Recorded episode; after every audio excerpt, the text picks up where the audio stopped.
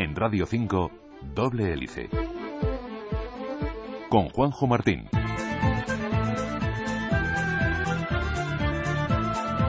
La historia de la medicina está jalonada por algunos hitos que en su momento consiguieron salvar a millones de personas, descubrimientos que han supuesto un avance en la guerra contra las enfermedades. Uno de esos capítulos que está escrito sin duda con mayúsculas es el descubrimiento de los antibióticos. Supuso una revolución que por primera vez dio a los médicos una herramienta potente para luchar contra las infecciones bacterianas. Hola, bienvenidos a Doble Hélice. A comienzos del siglo XX, el desarrollo de antibióticos fue más rápido que la capacidad de los microorganismos para mutar y sortear la embestida. Comenzamos a ganarle la carrera curando enfermedades que antes terminaban, sin duda, en la muerte del paciente. Pero esto ha cambiado en los últimos años. El uso y sobre todo el abuso de los antibióticos está generando generaciones enteras de antibióticos resistentes, bacterias a las que ya no les afecta toda la batería de antibióticos que tenemos en nuestros arsenales. Cada vez que utilizamos los antibióticos de manera incorrecta, estamos dotando a las bacterias de resistencia que luego las convierten en superbacterias que como antes del siglo XX acaban con nosotros en pocas semanas.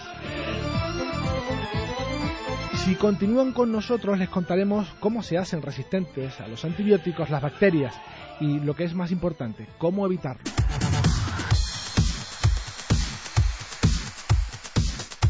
Todo lo que siempre has querido saber sobre tu salud y bienestar en Radio 5. Doble hélice. Para ayudarnos a entender qué son los antibióticos y cómo de graves son las resistencias, tenemos con nosotros a Eduardo Pérez Roth, que es doctor en microbiología e infecciones, perdón, enfermedades infecciosas.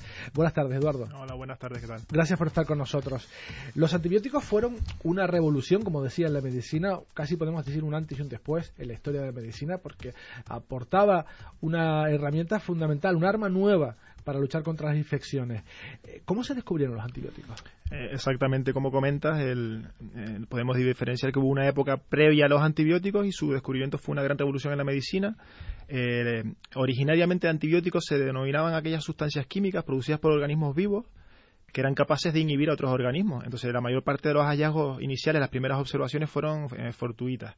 Yo creo que es un buen punto para empezar el, descubrimiento de Alexander Fleming de la penicilina como primer antibiótico en la historia y todos conocemos la historia de, que cuando volvió al laboratorio él sembraba eh, una bacteria que se denomina Staphylococcus aureus en, sus placas de agar y cuando volvió de vacaciones había encontrado que un moho del ambiente eh, había crecido en la placa donde tenía crecida la bacteria y alrededor del moho no había crecimiento bacteriano. Entonces él se dio cuenta, ya tenía bastante experiencia en este tipo de cosas, que, ese moho, ese hongo, ese, ese moho ambiental producía alguna sustancia que era, que era antibacteriana. Ese fue el primer hallazgo de, un, por lo menos en la historia reconocido, de un, de un antibiótico eh, con bastante potencia, por decirlo así de alguna manera esa casualidad, esa serendipia que ocurrió en esas placas de Fleming, eh, ocurrió también delante de los mejores ojos, porque si pasa delante de mí, si me hubiese dado cuenta de ello. Y ahí comenzó la era de los antibióticos, luego hablaremos de la penicilina, pero me gustaría que, mm, bajo, que nos explicaras qué pasa bajo el microscopio, o sea, eh, cómo funcionan los antibióticos, cómo atajan eh, los antibióticos. en la actualidad conocemos muchos, muchos tipos diferentes de antibióticos y tienen unos mecanismos de, para matar o inhibir. Cuando un antibiótico mata una bacteria se le llama bacterio, bactericida y cuando un antibiótico es capaz de inhibir su reproducción o su crecimiento se le llama bacteriostático. O sea, son, por decirlo así, dos mecanismos generales. Y después dentro de, una bacteria el antibiótico puede actuar de muchas maneras, inhibiendo su síntesis de proteínas, inhibiendo la formación de su pared eh, celular que la envuelve, eh, en, la síntesis de ácidos nucleicos. Hay muchos eh, procesos o muchos mecanismos por los que un antibiótico puede matar o inhibir el crecimiento de una bacteria. ¿Solo son eficaces contra las bacterias los antibióticos? Actualmente el término antibiótico se reserva exclusivamente para hablar de actividad antibacteriana. Es decir, eh, para hablar de, eh, sustancias químicas que son efectivas contra los virus, hablaríamos de eh, sustancias antivíricas, contra los hongos pueden ser antimicóticos, pero cuando hablamos de antibióticos es, por decirlo así, un sinónimo de antibacteriano. Y eso tiene que quedar muy claro porque es como actualmente se, se, considera. O sea, que no hacen nada contra enfermedades causadas por virus, por ejemplo. No hacen absolutamente nada contra una gripe, contra un catarro, contra un herpes, eh, un antibiótico. Eso hay que dejarlo claro, porque luego al final del programa eh, diremos cómo debemos hacer un buen uso de los antibióticos para evitar eh, este tema central de hoy, que es la resistencia a los antibióticos. Nos hablan de, resistencia, ustedes los científicos, de los, que, las bacterias cada día son más resistentes a los antibióticos, pero ¿cómo generan esa resistencia a los antibióticos? ¿Qué, cómo lo hacen para hacerse resistentes? las bacterias originalmente, eh, eh, por ejemplo, en el caso de la penicilina, eran sensibles, es decir, la penicilina era capaz de matar a, la mayor parte de, las poblaciones de bacterias. El, tema es que las bacterias tienen una tasa de división, se duplican sus poblaciones de una manera muy rápida. Hay muchas, muchas bacterias que en 20, 30 minutos duplican su población. Y eso le da enormes posibilidades para que en el proceso de, duplicación, en el ADN, se produzcan esas mutaciones de las que todos hemos oído hablar, mutaciones al azar, espontáneas, naturales, que hacen que se produzcan ciertos cambios. Muchos de esos cambios que se producen al azar pueden permitir a las bacterias resistir a un antibiótico determinado. Eh, ¿Qué pasa? Que cuando añadimos el antibiótico frente al que esa bacteria ha mutado, estamos seleccionando, es la selección natural, estamos seleccionando a esa población que se ha hecho resistente. Hacemos que esa población sea predominante y sea la que cause los problemas realmente, porque ya, ya tiene la resistencia. Entonces lo que hay que evitar es precisamente que la, que la bacteria, eh, seleccionar esa bacteria. Y por otro lado, muchos de esos genes que han mutado o que vienen de otros lugares, son capaces de transferirse entre unas bacterias y otras. Es decir, la, la, población quiere ser fuerte y una bacteria que tiene un arma, como es una resistencia a un antibiótico, es capaz de transmitírsela a la vecina por diferentes mecanismos que, se conocen ya en bastante en detalle, y entonces la población al final es la que va a adquirir todos esos genes de resistencia y se va a fortalecer. Eso son lo, lo que se llama la transferencia horizontal de resistencia entre bacterias.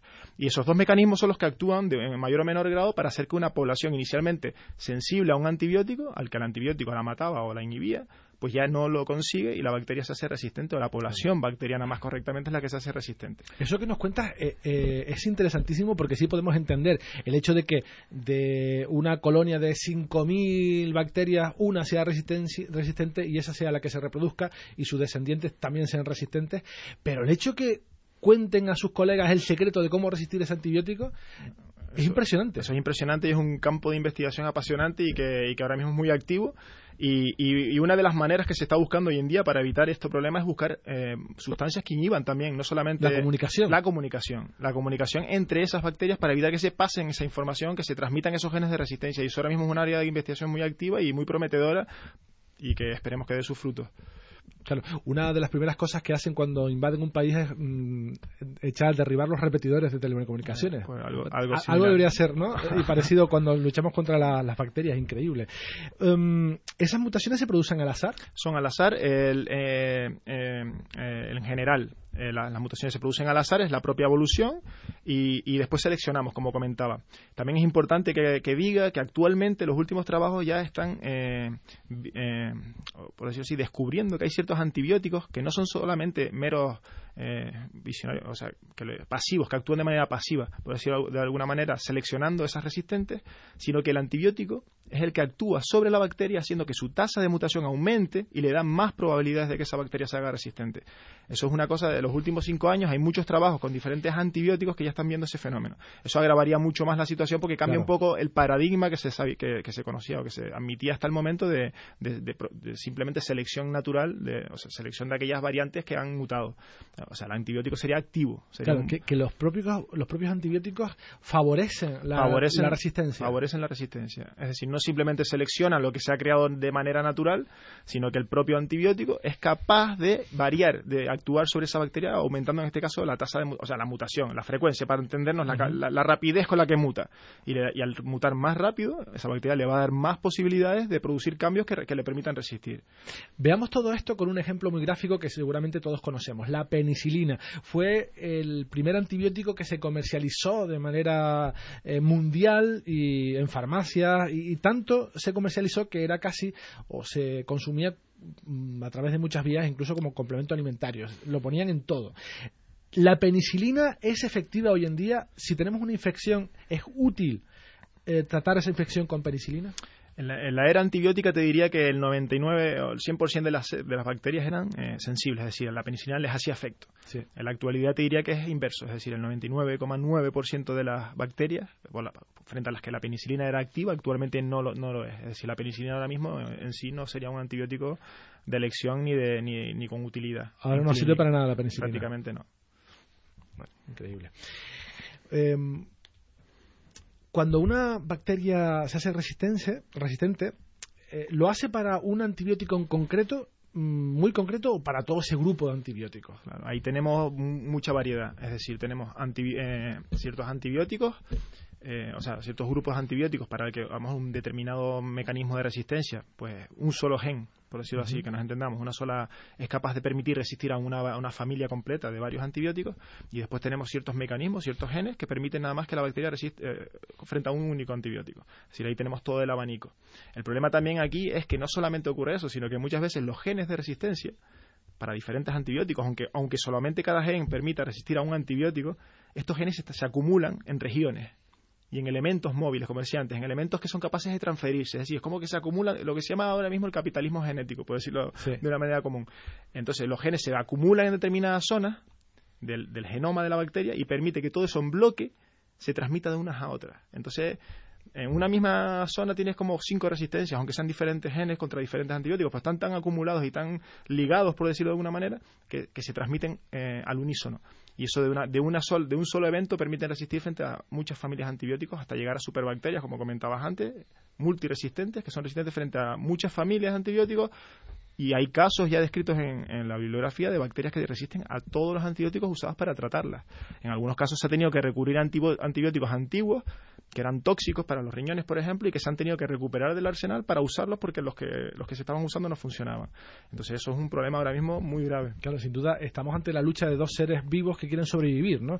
Eh, y, cada uno usa sus armas.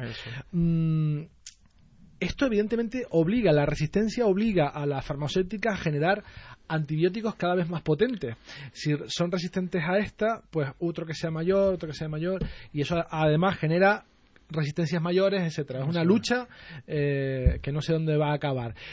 ¿Es posible seguir generando antibióticos cada vez más potentes? El, el, grave problema, que como está la comunidad científica ahora mismo muy preocupada, es que hay dos tendencias. Lo que estoy comentando, la resistencia sube y, el descubrimiento y desarrollo de nuevos fármacos antibacterianos cae en picado. Es decir, son dos tendencias invertidas. Eso agrava muchísimo la situación. Eh, originalmente, en la época de antibiótica, muchísimos antibióticos llegaron al mercado, fue el boom, se empezaron a usar indiscriminadamente y después hubo una, un, como 40 años, entre 1960 y el año 2000, que es una brecha en la innovación. Es decir, prácticamente los antibióticos que entraban en el mercado eran variaciones de lo que ya se conocía. ¿Qué ocurre? Es decir, moléculas que le iban cambiando, antibióticos que le iban cambiando zonas, pero ¿qué pasa? Que el bloque del antibiótico es común y la bacteria tiene memoria, por decirlo de una manera, y, y enseguida aparecían resistencias. Entonces, ahora mismo lo que hace falta es que las farmacéuticas vuelvan a motivarse pues, porque han perdido totalmente la motivación porque eh, la resistencia hace que un fármaco que llevan 15 años desarrollando pierda efectividad enseguida. No le sale rentable a una farmacéutica invertir en antibióticos, le sale más rentable invertir en, en, fármacos para enfermedades crónicas de alta incidencia, diabetes, etcétera. Y, y, han abandonado la, investigación. La mayor parte de la investigación en antibióticos recae ahora mismo en la eh, investigación académica, pero la investigación académica sin un aporte o un apoyo industrial no va a ningún sitio. sin duda. Lo que ocurre es eso, que ahora mismo tiene que haber una apuesta otra vez. Las pequeñas farmacéuticas son las que han quedado, pero las grandes farmacéuticas han abandonado la, la investigación. Otra, otro aspecto es que tienen que innovar, es decir, no vale con modificar eh, las moléculas que ya se conocen, porque las bacterias ya las conocen y en un año se hacen resistentes, hay que buscar nuevas moléculas por síntesis, que es una cosa que se está haciendo mucho hoy en día, no buscar en productos, también en organismos vivos, como hongos o bacterias, pero también se está haciendo por síntesis química meramente y, buscar nuevas moléculas con nuevos esqueletos. Claro, es que nos estás contando que después de 15 años, 20 años de trabajo para desarrollar un nuevo antibiótico, con los cientos de millones de euros que hay que invertir, sacas un antibiótico al mercado y en un año ya hay resistencia, ya no sirve, o menos. Y menos. En pocos meses ya se, el antibiótico no sirve para nada. exacto. Entonces es, es, poco rentable, poco rentable. Entonces, en los años 80 la, la, farmacéutica fue el boom de la producción de antibióticos y poco poco después dejaron de dejaron de invertir en eso por el problema de la resistencia y por otras, otros factores, pero principalmente por el problema de la resistencia bacteriana. Eduardo, luego hablaremos de las superbacterias que, que están incluso lamentablemente en nuestros quirófanos y hospitales, pero mm, vamos a hablar ahora, a, a dar paso a nuestro habitual reportaje dedicado a la historia de la medicina. Hoy conoceremos la vida de alguien que también cambió nuestras vidas, Luis Pasteur.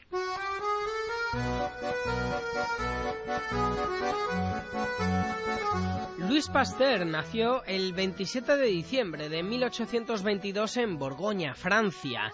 A los 25 años se doctoró en física y química en París y pronto se convirtió en ayudante de su maestro, el químico Dumas. Después de estudiar algunos procesos bioquímicos, se dedicó a investigar el proceso de la fermentación. Aunque su convicción de que la levadura desempeñaba algún tipo de papel en este proceso no era original, logró demostrar que la producción de alcohol en la fermentación se debe, en efecto, a las levaduras y que la producción de sustancias que agrian el vino se debe a la presencia de organismos como las bacterias. La acidificación del vino y la cerveza había constituido un grave problema económico en Francia, por lo tanto, contribuyó a resolver el problema demostrando que era posible eliminar las bacterias calentando las soluciones azucaradas iniciales hasta una temperatura elevada.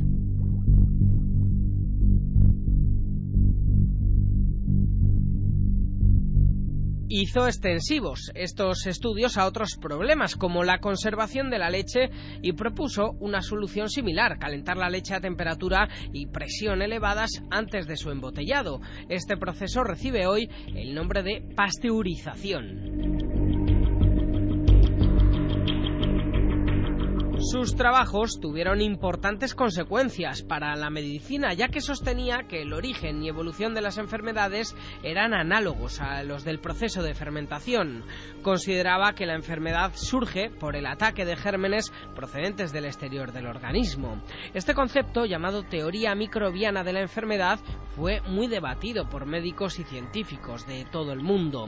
Desveló también la historia natural del carbunco, una enfermedad mortal del ganado vacuno. Demostró que está causado por un bacilo determinado y sugirió que era posible inducir una forma leve de la enfermedad en los animales vacunándoles con bacilos debilitados, lo que les inmunizaría contra ataques potenciales letales.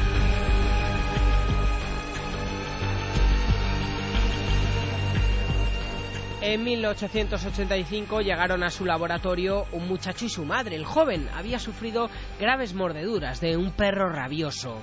Pasteur trató al enfermo con esta misma técnica, logrando en 10 días de tratamiento salvar la vida del joven. Desde entonces, miles de personas han sobrevivido a la enfermedad gracias a este tratamiento.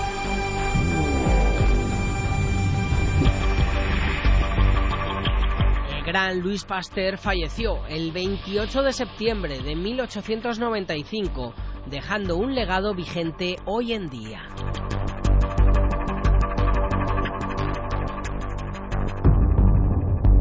En Radio 5 y Radio Exterior de España, doble hélice. Seguimos hablando de antibióticos y resistencia con Eduardo Pérez Roth, que es doctor en microbiología e enfermedades infecciosas. Eduardo, nos hablabas mm, y nos es de confesarlo, nos preocupaba hablando de las resistencias de, las bacterias, pero también quería recordar o, o mm, emitir porque lo hicimos al micrófono cerrado, la reflexión que hacías antes mientras escuchábamos este reportaje. La mayoría de las bacterias son buenas, todas las bacterias no son malas. Mm. Solo hay algunas pocas que, nos hacen daño, pero bienvenidas las bacterias. Bienvenidas. sin duda. La mayoría son beneficiosas. Si no, no, no, haríamos la digestión, por ejemplo, de otras cosas. Mm, Has dicho que las resistencias se crean muy rápido. A pocos meses de que un nuevo antibiótico salga al mercado ya hay ah, resistencias en pacientes. Eso debería obligar a cambiar un poco el paradigma de, los antibióticos, crear algo nuevo, ¿no? no modificar lo que ya tenemos, sino hacer algo completamente nuevo. ¿Por ahí van los tiros en, los antibióticos o no? Sí, eh, eh, se sigue. Hay, hay hay grupos y empresas que siguen investigando de manera tradicional eh, para descubrir antibióticos, pero hay, hay otras estrategias mucho más novedosas. Hay algunas, por ejemplo, que se, me ocurren ahora que están basadas en el uso de los bacteriófagos, son virus, y se están usando, se están, están en unas etapas muy iniciales, pero se están empleando, eh, eh, se piensa que son prometedores para acabar con bacterias, es decir, son virus que, se, que, se, que infectan las bacterias y, intentan interferir en sus mecanismos y acabar con ellas. Después hay otras estrategias, como te comentaba antes, que más que inhibir los procesos de las bacterias vitales, como, el, como puede ser la síntesis del ADN, la síntesis de proteínas, que son que están sometidas a mucha presión selectiva, es decir, la bacteria va a mutar muy rápido, para, para, para, para, cambiar, se intenta inhibir esos procesos, por ejemplo, de transferencia, de, de, transferencia de unas a otras. Eso sería buscar moléculas que inhiban esa comunicación. Eso ahora mismo es una área de investigación muy, muy activa. Eh, es complicado porque primero hay que conocer todos esos mecanismos, cómo las bacterias se comunican y todavía estamos en, pañales, por decirlo así, de, cómo, cómo se comunican esas bacterias, pero se conocen ya algunos sistemas de comunicación y ya se están diseñando moléculas que están en primeras fases de, estudio para evitar que se comunique. La idea es usar esas moléculas, si llegaran algún día al mercado, eh, conjuntamente con los antibióticos comunes. Es decir, evitas que, o intentas matar a la bacteria, pero también evitas que se comuniquen y que se transfieran esas armas. Eso es una, una de las líneas que ahora mismo está, está eh, funcionando bastante bien, por lo menos a nivel académico, y se publica muchísima información al respecto. Todos tenemos un amigo, un familiar, un conocido que nos ha contado que bueno estaba mm, en un hospital para un proceso quirúrgico el que sea o por una enfermedad que nada tenía que ver con una infección que pilló en el hospital y que en algunos casos eh, lo ha llevado a la muerte ¿no? muchos pacientes han muerto de infecciones o causas nada que, que nada tienen que ver con el origen de su ingreso ¿no? ¿por qué en los hospitales eh, eh, hay esas superbacterias? Eh, el, el, problema es que las bacterias, y lo tengo que decir, la mayor parte de las bacterias que causan esos casos de infecciones graves son bacterias que habitan en nuestra piel, habitan en nuestra cavidad nasal, habitan en nuestro, en nuestro intestino y son beneficiosas en general. El problema que hay en los hospitales es que los pacientes tienen muchos factores de riesgo, es decir, tienen primero un sistema, muchas veces un sistema inmune comprometido, tienen heridas, tienen catéteres, tienen vías etcétera, que las bacterias aprovechan, por eso se llama bacterias oportunistas, la mayoría de ellas, aprovechan para penetrar. Y entonces cuando penetran es cuando realmente las bacterias son peligrosas, porque empiezan ya a desplegar su arsenal, por decirlo así, de, factores de, virulencia y genes de resistencia y demás, y entonces es cuando realmente eh, ocasionan problemas. Ahí también influye el, cada paciente. Cada paciente tiene su genoma, sus genes determinados, y hay unos que son más sensibles o más susceptibles a unas bacterias que otras. Eso es un campo de investigación también. ¿Por qué unos pacientes se infectan más fácil que otros pacientes? Eso es un campo también muy verde de investigación, pero que está muy activo. Entonces, eh, las bacterias realmente son superbacterias cuando, primero, cuando tienen todos esos genes de resistencia y cuando eh, eh, atacan a un paciente que tiene las características ideales para, para que sea el candidato. Y no hay antibióticos en la farmacia del hospital que pueda con esa infección. Y se les va de las manos. Hay, por suerte, actualmente la mayor parte de las infecciones llega a algún momento que las puedes controlar, entre que el sistema inmune acaba luchando y que el antibiótico encuentras alguno que pueda funcionar, pero hay casos en muchos hospitales en el mundo en diferentes sitios, se han descrito casos de bacterias que no tienen tratamiento y que, y que, los médicos se ven que no pueden hacer nada contra ellas. Esa es la, lucha, que esas bacterias o esas cepas bacterianas no lleguen a, hacerse prevalentes y diseminarse por todos los hospitales del mundo. Ese es, ese es el reto. ¿Existen superbacterias que puedan con cualquier tipo de antibiótico? Que no haya nada que los elimine? Sí, hay bacterias. te, puedo, poner algún ejemplo que ahora se ha puesto de, sonó en, bastante en los medios de comunicación de una bacteria que son unas bacterias que resisten los carbapenemas, por decirlo. Son unos antibióticos que son la última arma contra ciertas bacterias eh, gran negativas como productoras de enfermedades respiratorias, urinarias. Pues ya han aparecido cepas que son resistentes a los carbapenemas a todos los carbapenemas, hay varios tipos, hay varias, varios carbapenemas, pues han aparecido cepas resistentes a todas. Y que tienen genes, que además esos genes están en elementos que se transfieren de unas a otras, como comentaba. Y, y el peligro es que eso se llegue a diseminar. Por ahora está contenido y desde que ha aparecido esos casos, pues lo han intentado controlar, aunque ya ha habido eh, incluso diseminación transoceánica, empezó en la India, Pakistán, llegó a Estados Unidos, Canadá, etcétera Y el problema es ese, que eso llegue a hacerse lo general. Pero las hay, las hay, hay bacterias que no hay tratamiento contra ellas. Parte de la culpa de esas resistencias las tenemos, o sí, quizás todas, las tenemos los pacientes, porque eh, muchas veces hacemos mal uso de los antibióticos. Por ejemplo, mm, ya nos decías que la penicilina no sirve para nada porque se usó muy mal la penicilina. Pero es que en los antibióticos que nos receta el médico, pues lo consumimos mm, cuando queremos. O, los, o consumimos antibióticos que nos pasa a nuestro vecino. Y, o luego cuando empezamos a tomar los antibióticos y vemos que hemos mejorado en los síntomas, dejamos de tomarlo y estamos haciendo mal, mal, mal, mal, mal, mal, Las oportunidades que le damos a las bacterias se lo ponemos muy fácil. Eh, y claro, ¿cómo debemos consumir los antibióticos? ¿Cómo debemos consumir los antibióticos? En primer lugar, como, si, como he dicho, hay que, primero, eh, de manera responsable y, bajo prescripción médica. Es decir, el médico tiene que ser el que decida si, si lo que el paciente tiene es una infección bacteriana eh, a la que se le puede aplicar un antibiótico. No contra catarros, no contra gripes, no contra este tipo de, infecciones. Una vez el, el médico considera que es adecuado ese tratamiento, pues hay que tomarlo de manera correcta en las dosis adecuadas, el tiempo adecuado. Muchas veces sabemos que cuando un paciente se empieza a encontrar bien al tercer día de tomar el antibiótico, lo abandona porque tiene sus efectos secundarios, son, le puede asentar mal el estómago y lo abandona. Si lo abandona y no hemos acabado con toda la población bacteriana, que hay en esa infección, pues le estamos dando oportunidades a que mute y se haga resistente. O hay que intentar acabar con toda la población bacteriana antes de darle esa oportunidad. Matarlos a todos. Matarlos a todos. Eh, entonces pasa por nuestras manos, es decir, ahora mismo con la caída que hay de descubrimiento de nuevos antibióticos, que los que hay no funcionan, la cual son las medidas que nos quedan más importantes, que cuidemos la, actividad de los que hay y eso pasa por nuestras manos y, usarlos bien. En los hospitales muchas veces también se usan de, los médicos tienen que aplicarlos a los pacientes cuando tienen una infección, muchas veces antes de tener un diagnóstico correcto de lo que tiene ese, paciente. ¿Por qué? Porque los métodos de diagnóstico actuales todavía tardan unos días en dar el resultado, es decir, eh, saber eh, qué bacteria es y frente a qué es eh, resistente o no lo es. Entonces el médico no puede esperar muchas veces esos dos o tres días y aplica empíricamente un tratamiento según la experiencia y demás. Muchas veces es correcto y acaba con, con la infección, pero en otras ocasiones ese tratamiento estás aplicándose a una bacteria resistente, por ejemplo. Entonces el tratamiento de este no va a hacer nada, sino todo lo contrario, va a favorecer que esa población eh, predomine, se propague al hospital, etcétera. Entonces ahí, ahí es el, eh, hay que avanzar mucho en el diagnóstico todavía también, en eso se está haciendo muchos trabajos y, se está avanzando bastante de que el diagnóstico se, se acorte de dos, tres días a lo mejor a horas. Y eso, las técnicas actuales moleculares, las famosas técnicas que oímos todos de, biología molecular, acortan muchísimo los diagnósticos y eso permite que el médico tenga un diagnóstico antes y pueda aplicar el tratamiento adecuado. Mm. Y en eso se está trabajando. El lunes, día 18, es el Día Europeo del Uso Responsable de los Antibióticos y hemos querido utilizar estas efemérides para traerte aquí a, doble hélice y que nos expliques cómo funciona esto, ¿no? de, la resistencia a los antibióticos y de lo preocupante que es si no hacemos algo. Eh, evidentemente, eh, estamos a tiempo de hacer muchas cosas. No queremos ser catastrofistas.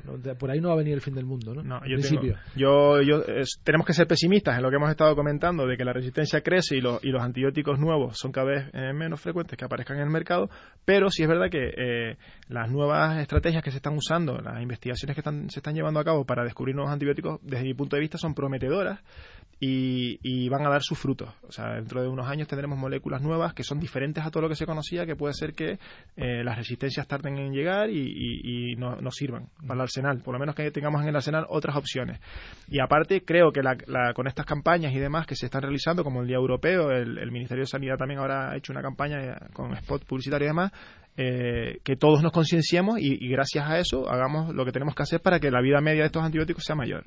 Y, yo creo que, aunque tenemos que ser realistas, hay que ser optimistas. Para otro programa, daría el hecho de eh, conocer y que nos explicaran de que muchas veces consumimos antibióticos sin saberlos, en carne, en pescado, en agua. Ese ha sido uno de los grandes problemas de que haya tanta resistencia también, el, el, uso de los antibióticos en el engorde del ganado, porque esos genes al final de resistencia que están en los intestinos y en los animales del ganado, que se crean ahí porque le estás dando antibióticos, luego cuando cocina, el humano cocina esa carne, si no la cocina bien, esos genes están ahí, no acabas con ellos, pasan al intestino humano, ahí se produce ese proceso de transferencia de genes que digo yo entre las bacterias de, ese intestino del animal a las del intestino del humano y esas bacterias se hacen resistentes y te pueden causar infección, como son oportunistas, pueden aprovechar un momento de debilidad para causarte la infección. Y eso ha sido, según muchos expertos, una de las razones principales del aumento de la resistencia.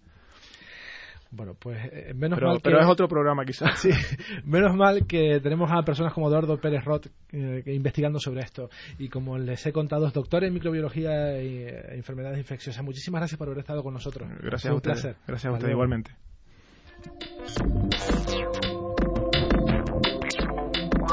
Y de esta manera llegamos al final de este programa que, como saben, pretende bucear entre laboratorios y centros de investigación para mostrarles qué hay detrás de cada fármaco, de cada tratamiento. Nos vamos en esta versión radiofónica, pero seguimos muy vivos en Internet, en facebook.com barra doble hélice.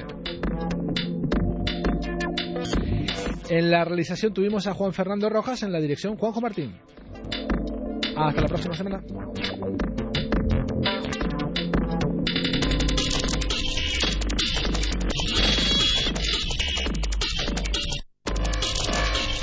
Doble Hélice es una iniciativa de la Universidad de La Laguna y Civicán, con financiación del séptimo programa marco de la Unión Europea a través del proyecto INBRAIN.